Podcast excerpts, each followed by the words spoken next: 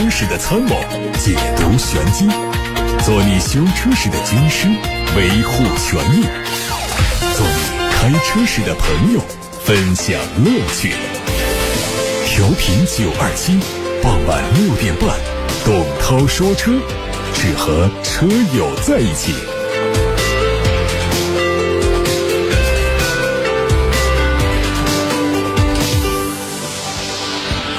各位好，欢迎听董涛说车，六点半到七点半直播，大家可以把选车用车的问题发到直播间零二七八六八六六六六六，正在开通热线，还有董涛说车的微信公众号可以图文留言看新闻。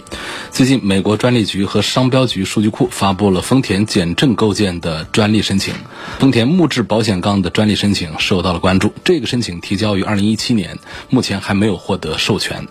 已知的信息是，保险杠有三层设计，外面两层是单层木头，中间一层包括了多个小木头块。当汽车撞上障碍物的时候，木头会变形，然后塌陷。至于为什么会采用这样的设计，丰田表示，他们希望减少车辆上的碰撞载重。这个专利曝光之后，有调侃说，这个设计可能让有木工手艺的人受益。如果某地的车主需要新的保险杠，车企可以远程传递图纸和信息，请当地的木工按照尺寸找木头，就可以制作新的保险杠。不知道丰田到底会不会启用木质的保险杠？一汽大众二零二一年的二季度生产计划显示，在四月份因芯片短缺减产两万辆的基础上，一汽大众目前额外因十种芯片类的资源影响二十九款车的生产。今年二季度，一汽大众原计划生产六十一万辆汽车，因为芯片短缺，预计二季度只能生产四十万辆，减产的比例达到了百分之三十。据悉，一汽大众因为芯片短缺，受影响最大的零部件分别是转向机、网关控制器和 ESP。一汽大众内部人士透露说，根据德国总部和供应商得到的信息，四五月份主要的 MQB 车型都会面临停产，包括大众和奥迪。内部的策略是优先保供奥迪，不受芯片资源影响车型的最大化生产，来弥补产量的损失。奔驰全新中大型纯电轿车奔驰 EQE 的最新渲染图和路试照片在网上流传，预计最快在今年九月份上市亮相。在国内方面，预计年内在北京奔驰的顺义工厂生产。全新的 EQE 轿车同样是基于奔驰的 EVA 纯电动平台打造，外观看起来非常像纯电旗舰轿车 EQS，可以看作是奔驰 E 级的纯电动版本。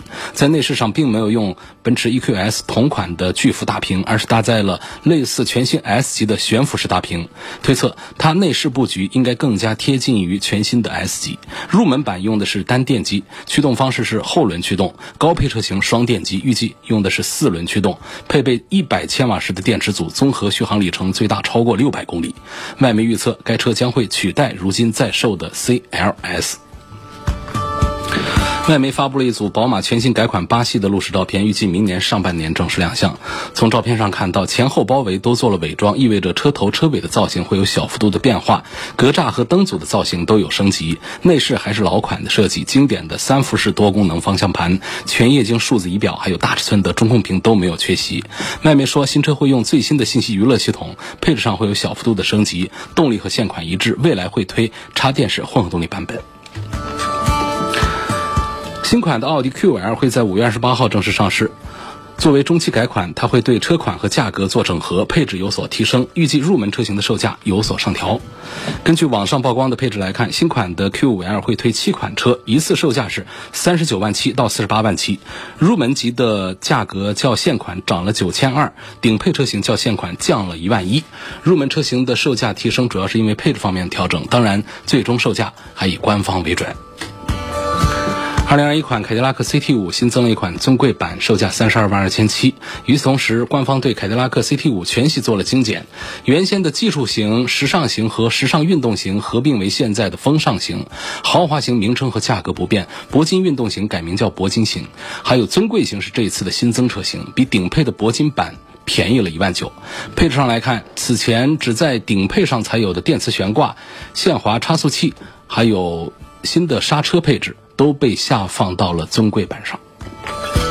吉利星越 L 开启了预售，这次发布了两种动力五款配置，预售价格区间是十四万八到十八万八。星越 L 它是基于 CMA 超级母体打造的全新紧凑型 SUV，它的外观内饰都做了新的设计，车的硅级高通骁龙芯片是支持了 5G 的高速网络，还有一芯驱动多屏的功能。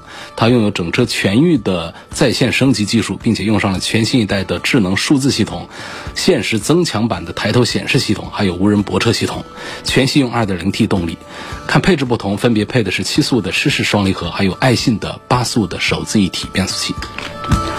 一汽大众的揽境已经开启预售，它的价格是二十九万九千九到三十九万九千九。根据规划，一汽大众还将推出一款代号为 VW 四幺六三的车型，年产能九万辆，明年年底量产下线。从产品的代号看，应该是揽境的延伸版本，估计车身的长度不超过五米，可能会主打五座，和揽境形成差异化的搭配。而大众集团 CEO 此前也在社交媒体上曝光过全新中型 SUV 的设计图，不排除这张设计效果图就是一汽大众的 VW 四幺六。三的出行。今年四月份，有消息人士表示，未来已经在合肥启动了新车型的开发，定位是低于现有的 SUV 和轿车。江淮未来会投产一款年产能六万辆的全新车型，预计是未来将要推出的入门版本。目前还不清楚这个车是否是未来定义的大众化市场产品。值得一提的是，五月二十四号，未来汽车发布公告说，和江淮汽车签订了联合制造生产协议，从二零二一年五月到二零二四年五月，江淮汽车将继续生产。ES 八、ES 六、EC 六、ET 七和其他可能的未来车型。吉利官方传出消息，第四代帝豪将在五月三十号正式亮相。结合此前的官图和申报图，第四代帝豪采用了类似盾形的前格栅，内部有镀铬元素的直瀑造型，还有搭配两侧多边形的大灯组以及下方的三段式进气口，看上去非常大气。得益于吉利科技四点零时代的科技基因和工艺标准，这款车的风阻系数只有零点二七个 CD，从而提升了燃油经济性。好，各位刚才听到的是汽车资讯，欢迎大家在接下来的时间把选车用车的问题发到直播间零二七八六八六六六六六，正在开通热线，打通之后可以留言。另外是董涛说车的微信公众号可以图文留言。赵先生在八六八六六六六六留言平台上说话，说从配置和性价比方面说一说二零二一款的 Polo 和骐达，谁更适合女士开？小的两厢车我觉得都很适合女士开，其实骐达比 Polo 还是要大一号。如果要讲 Polo 的话，它属于是 A 零级的小车，但是骐达呢还能算上是紧凑型的车，所以实际上车内空间大一些。如果说我们有更多的家人出行，而不仅仅是带一个小朋友的话，我觉得还是应该买骐达。否则的话呢，我觉得从更年轻的角度，对后排的空间几乎没有什么要求的话啊，买一个四开门的 Polo 或者是一个本田的飞度，应该是入门选车的一个年轻女士。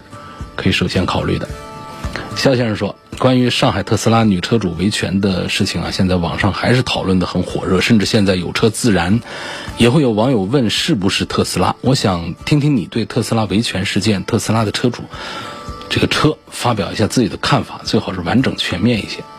在特斯拉上海车主维权的那几天呢，我在节目里是频繁的发表言论。感兴趣的话呢，可以找一找在四月底的董涛说车的节目，有小的标题提醒大家哪些是谈论特斯拉车主维权的事情。所以在今天节目里呢，没有办法来完全展开讲这个事儿怎么样。但是我想，对于维权事件说一句话呢，就是大家在维权的时候还是要理性，要恰当，不要过度的维权。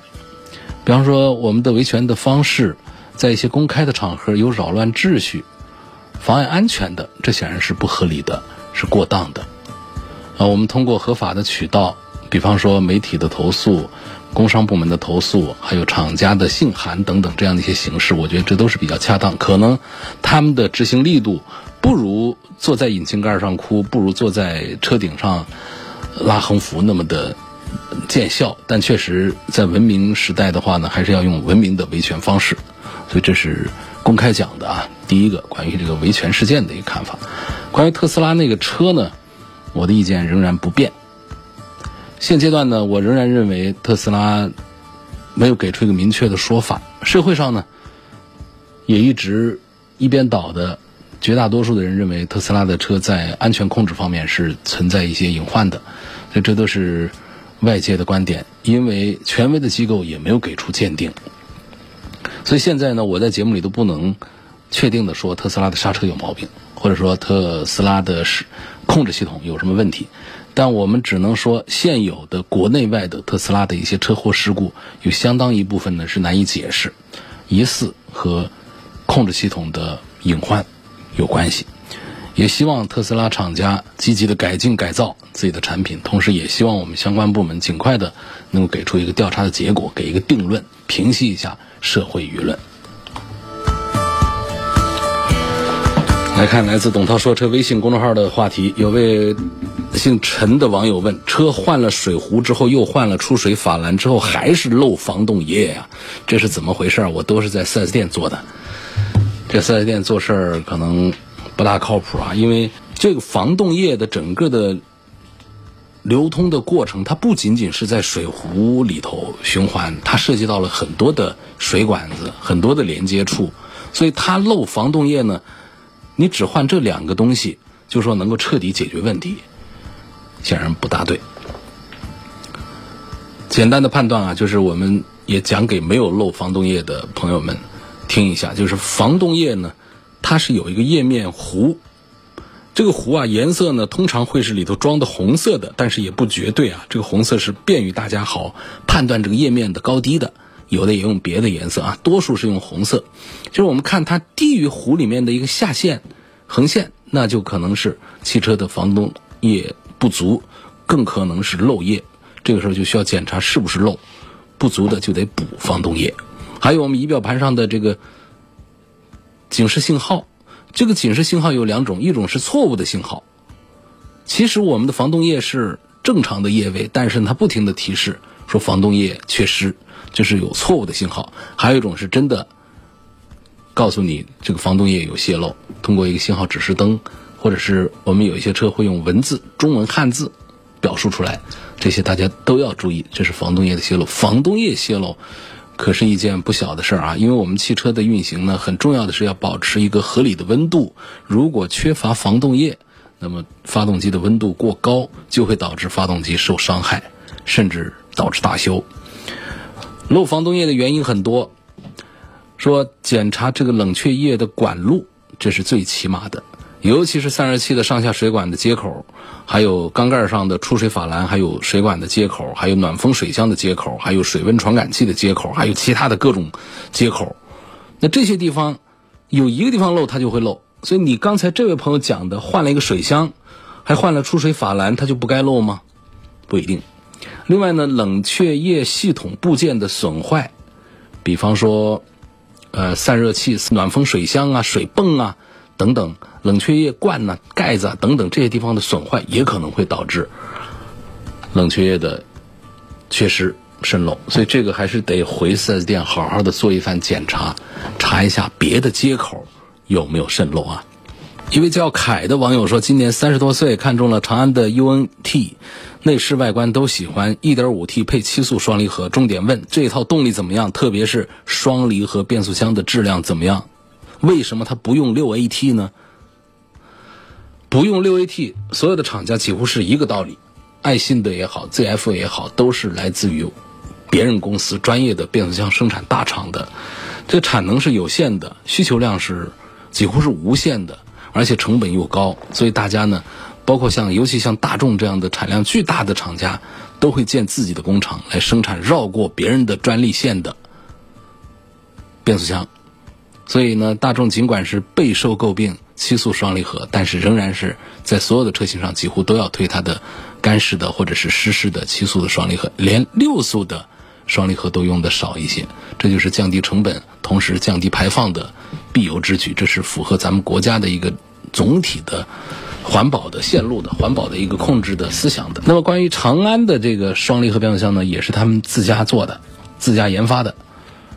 说现在全球对双离合变速箱啊投诉量最大的是谁呢？是大众。同时对双离合变速箱最有研究的是谁？还是大众。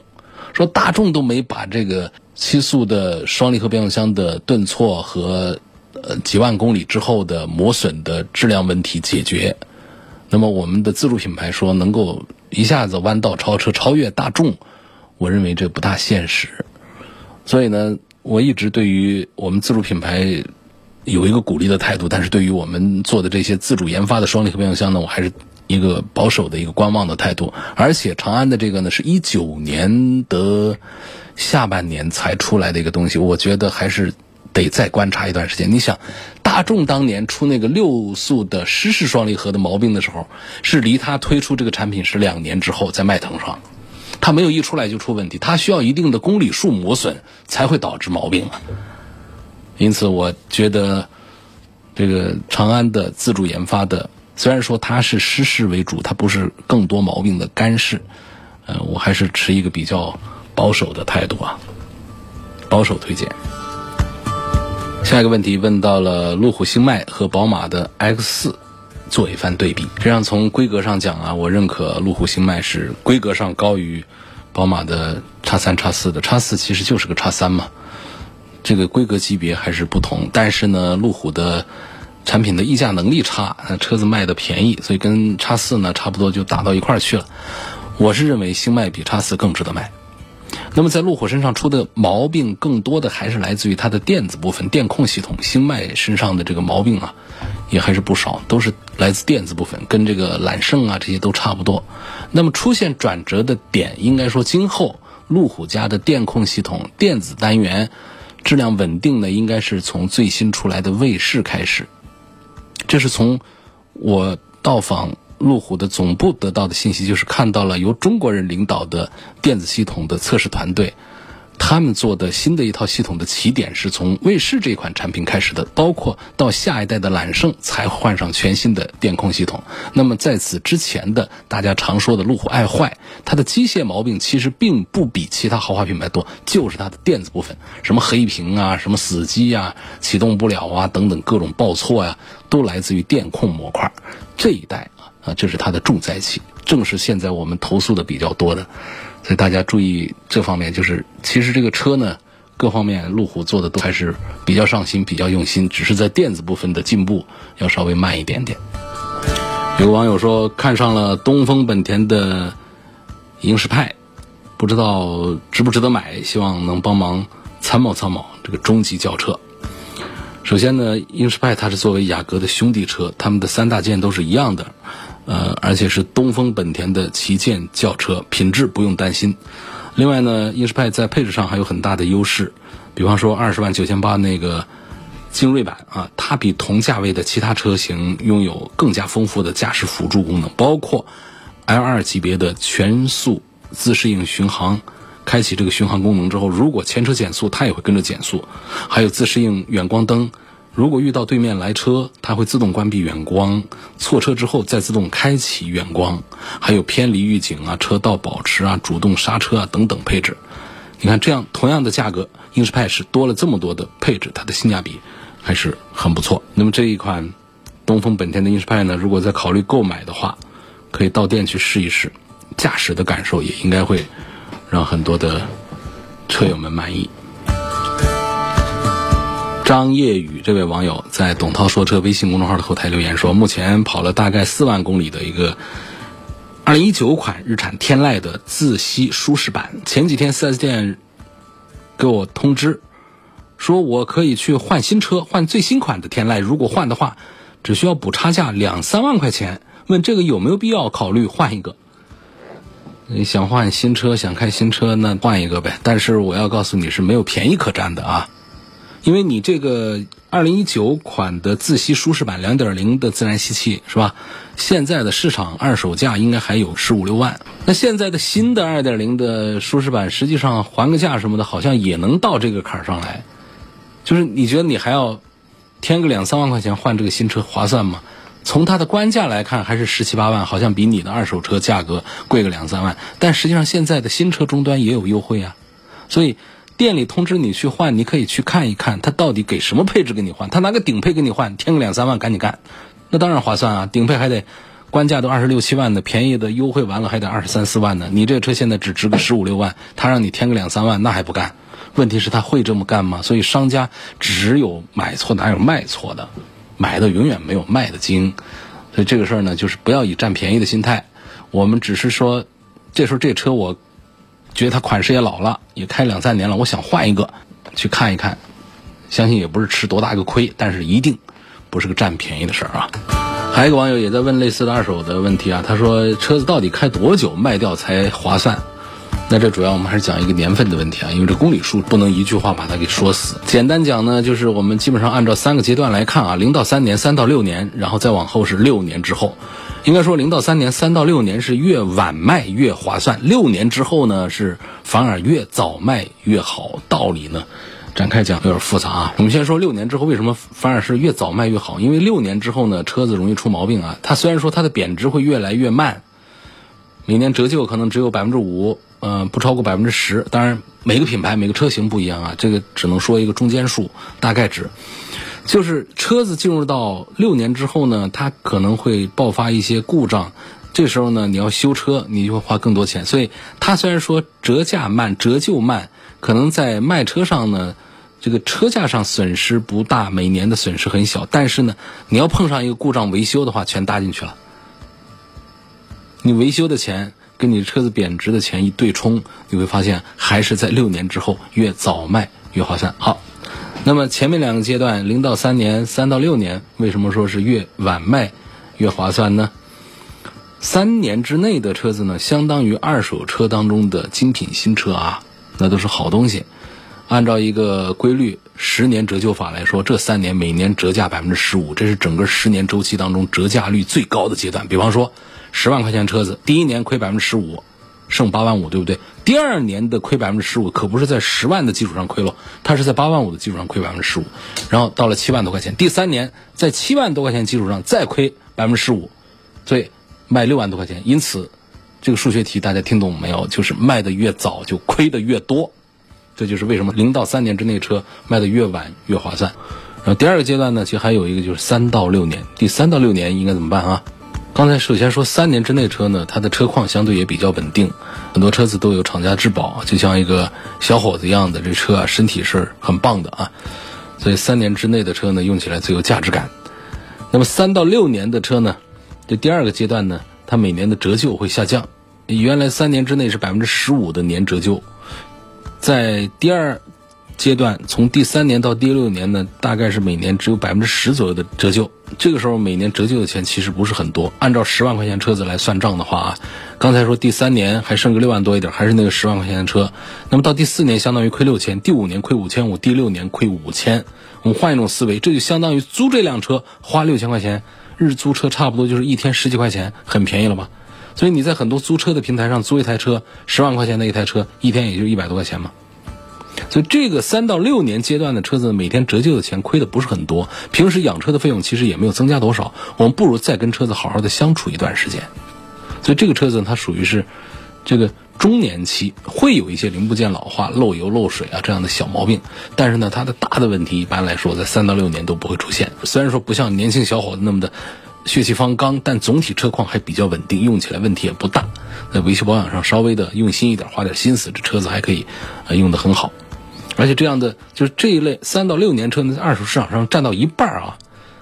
就全国二手车交易数据当中，三到六年车龄的车的占比是最高的，百分之四十多，这快到一半了。所以我们也不用担心它卖不出去，是很好卖的车。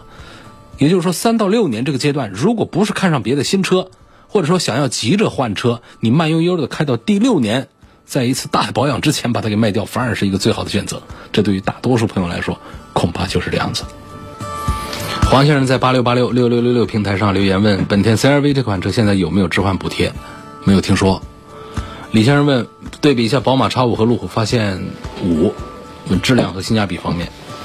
发现五性价比其实挺好，车真的很棒。它的底盘呢，它的动力各方面性能是不输给宝马 X5 的，但是不推荐买它，因为它长得实在是丑啊。发现五的侧面，还有主要是车尾背影看起来实在是不大方，设计上是很失败的。所以还是赞成宝马 X5 要多一些。张先生问：动力舒适性、稳定性、后期保养方面评价 DS 七，这不用分这些方面来评价啊，就整个这 DS 啊就快撑不下去了。不管它打多大折扣、怎么优惠，我觉得都是一个麻烦事儿，所以不赞成买。潘先生说想买个二十万左右的 SUV，从空间方面对比一下本田 CR-V、现代胜达、福特锐界，问哪一款更大一些？不考虑保值率的话，谁更值得买？不考虑保值率买车，不考虑保值率，二十万。问就问哪一款更大一些是吧？找个头啊，冲着个头买车啊，为什么要这样啊？为什么要冲着谁大买谁呀？大了是不是显显气派啊？宽敞，有档次不一定。如果讲尺寸的话呢，可以上这本田的官网、北京现代的官网、福特的官网，找到这些车，把他们数据找出来，写在纸上，然后一个个对啊，这个是四米六七，那个是四米七一，一看哎，四米七一大于四米六七，好买四米七一那个，就这么选就行了吗。继续来看下一个问题，说三者险买多少比较合适？五十万和一百万差别到底有多大？对于很多新手车主来说呢，第一年都是在 4S 店买全险啊，到了第二年呢就自己选了，嗯，这时候就到底我是三者险是买五十万还是一百万？这是很多车主都比较关心的一个问题啊。首先我们要知道，交强险、三者险都是用来赔对方的。比如说不小心撞了人、撞了车、撞了别人车，那都是由这些险种来负责赔。那三者险呢，还有一个非常重要的点，就是它的保额低，但是赔偿高。它有很多个档次，二十万、五十万、一百万、两百万不等。你万一发生交通事故，严重的交通事故，或者是价值上百万的豪车给你撞了，那么三者险的作用就非常大了。一般来说，三者险啊，五十万、一百万的保费只差个五百块钱左右，但是它能保证的范围区别就。不止五百块钱这么小点儿了，就非常大的范围区别。你要是发生事故之后，如果出这个交强险来赔到，它的赔偿金额都在五十万以内，保险公司就是在保险责任范围之内来赔第三方的损失。但如果超过五十万，那超出部分的金额就得车主自己承担。所以很简单。买哪个档次，主要看你的用车环境。你说在一线大城市，你最好三者险是买个百万以上，一百万、两百万都行。那但是你说我就在农村跑，我平时最多跟拖拉机撞一下啊，跟树蹭一下，豪车相对少一点啊。那这时候我觉得选择五十万的也可以啊。所以三者险呢，大概这么个情况啊，根据这个自己所在的环境来，不根据你自己的车的档次来，你的用车的。环境的情况决定着你是买多少。通常来讲呢，像在武汉这样的城市，我还是赞成起步买一百万的。有网友问说，马路上的那个像切开的芒果一样的地面网线是什么意思？是说那个黄线啊，在有的十字路口转角地方，黄色的线条。打的方块菱形的方块就有点像切开的芒果一样，是吧？这个比喻非常的恰当啊，很形象。呃，这个区域大家离得远一点好啊。它表示禁止停车，不管是长时间还是停一会儿，它都不允许，除非是特殊许可。嗯，在一些特殊的情况下，交警的指挥下才可以停的。啊，在马路上行驶啊，最重要的是安全，不是速度，不是效率啊。所以设这些规则的初衷也是这样，能够遵守，大家还是尽量的遵守啊，对自己对大家都比较好。下面有个问题说，变速箱挡把底下那个皮套是干嘛用的？为什么有的车有，有的车没有？防尘、防异物。因为这个挡把底下呢，它连接的是我们的，就是它带着传动机构。去到变速箱的上面去控制我们变速箱里面的一些这个运行机构的。那么这个地方呢，它底下呢，它就它得封闭一下，用什么方式封闭？有的是硬封闭，比方说那种比较硬的、稍微有一点变形的东西来封闭；还有一些呢，不管是我们的手动挡还是自动，尤其手动挡比较多一点，像自动挡也会有一些那种软的皮子的，它可以那个的。它这个就起的就是防尘下去，然后呢，防止掉东西。下去的一个作用，装饰的作用，保护的作用。叉 C 九零六十五万配置更高，Q 七配置更低，动力都是二点零 T，还是预算有限，只能控制在六十五万的裸车价，到底应该怎么选？说实话，现在的 Q 七卖的是非常的惨淡啊，这个是出乎所有人的意料，因为大家都觉得这款车从技术底子来看，从配置来看，从行驶性能来看都是非常棒的。不知怎么搞的，说这个车不大方，说小气不商务，但我看的还是它绝对尺寸在那儿，看着我觉得并不小气，但是它就卖的是非常的惨啊。如果从个人对两个车的认识来看呢，我还是认可奥迪的 Q7 多过于沃尔沃的 x C90 的。但是从目前的这个市场的一些反馈来看的话呢，我这个意见也就比较保守了，仅供参考啊。夏先生问题说，马上二保了，现在开的是五座轿车，想换个七座车，不知道是换 SUV 还是 MPV。车子平时是我上下班开，每半个月或者一个月会全家六口人出行，希望帮忙推荐一款车，预算在三十万元以内。你这情况肯定看 MPV，不要看 SUV。你说偶尔第三排救个急不时之需，委屈一下，短途的在室内移动一下可以。但你说你每半个月就得全家六个人一起出行的这样的二胎家庭，你还买一个 SUV，它是办不到的，不会让你的第二排、第三排都舒服的，它还会占用你的后备箱的空间，让你的后备箱都紧张。所以这种踏踏实实啊，买一个五米长左右的 MPV。它的空间会比五米长左右的 SUV 要大很多，因为它们的车鼻子长短不一样。MPV 鼻子短，内部的空间大，三排座椅布局之后呢，后备箱搞不好还可以放几个行李箱。